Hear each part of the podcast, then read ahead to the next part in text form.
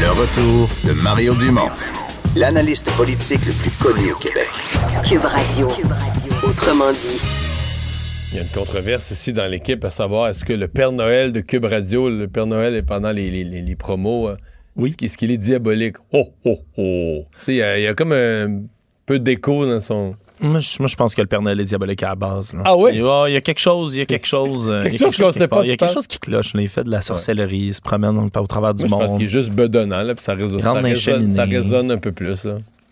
Écoute, je sais Je pas. crois pas qu'il est diabolique. Moi, je crois pas ça. Bon. Bon, euh, la cour d'appel, c'est assez surréaliste. là. C'est l'euthanasie d'un chien qui avait fait six blessés, deux enfants, qu'on pensait être un automatisme.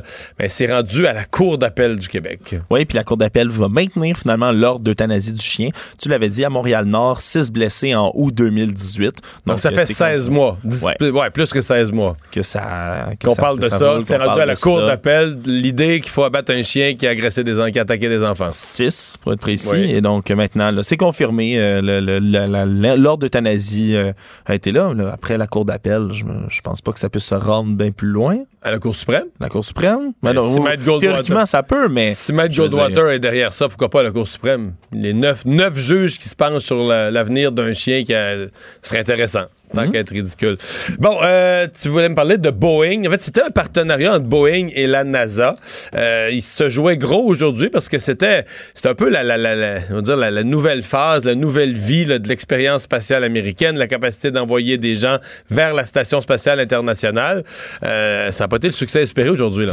Non, mais comme ça arrive souvent là, quand même là, dans les euh, dans l'époque spatiale, euh, c'était Starliner qui partait sur la nouvelle capsule spéciale qui est faite par le géant de l'aérospatiale Boeing pour concurrencer, faut le dire directement, SpaceX, hein, la compagnie de Elon Musk, qui font euh, maintenant la nouvelle course à l'espace, si on veut. C'est la mission d'envoyer du matériel, mais également des, humains de façon plus rapide, plus efficace vers la station spatiale internationale. Le rêve actuel, c'est plus à chaque fois d'avoir une navette qui décolle les gros bidons d'essence pour monter à la navette jusqu'à dans l'espace, qu'il faut retourner repêcher. Ça a un coût astronomique.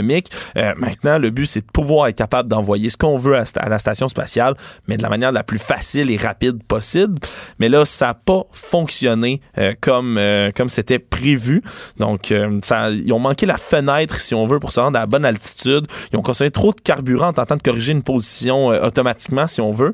Donc, prématurément, le Starliner qui va être forcé d'atterrir dans l'ouest des États-Unis, ça n'a pas fonctionné, mais vont être prêts, là, le matériel n'est pas perdu, vont être prêts à repartir puis à retenter une expérience un peu plus tard. C'est on, on veut prendre en 2020 littéralement là, être capable d'envoyer tout ce qu'on veut comme matériel.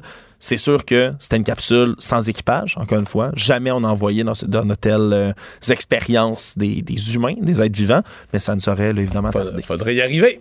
Et euh, ben, on parle encore du président Trump euh, parce qu'on est, on est toujours dans les suites de sa, son impeachment. Euh, il y avait en plus un débat démocrate. Ils ont parlé de lui, hein?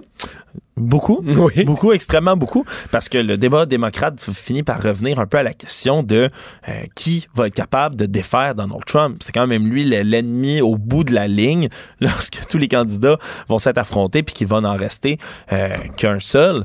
C'est de battre Donald Trump. Mais hors de ça, ils ont fait toutes sortes d'échanges au travers. Ils parlaient beaucoup de l'argent dans la politique, euh, comment gérer l'argent, comment combattre la corruption. Évidemment, il y a eu quelques pointes là, qui sont revenus. là, Joe Biden, son fils Hunter.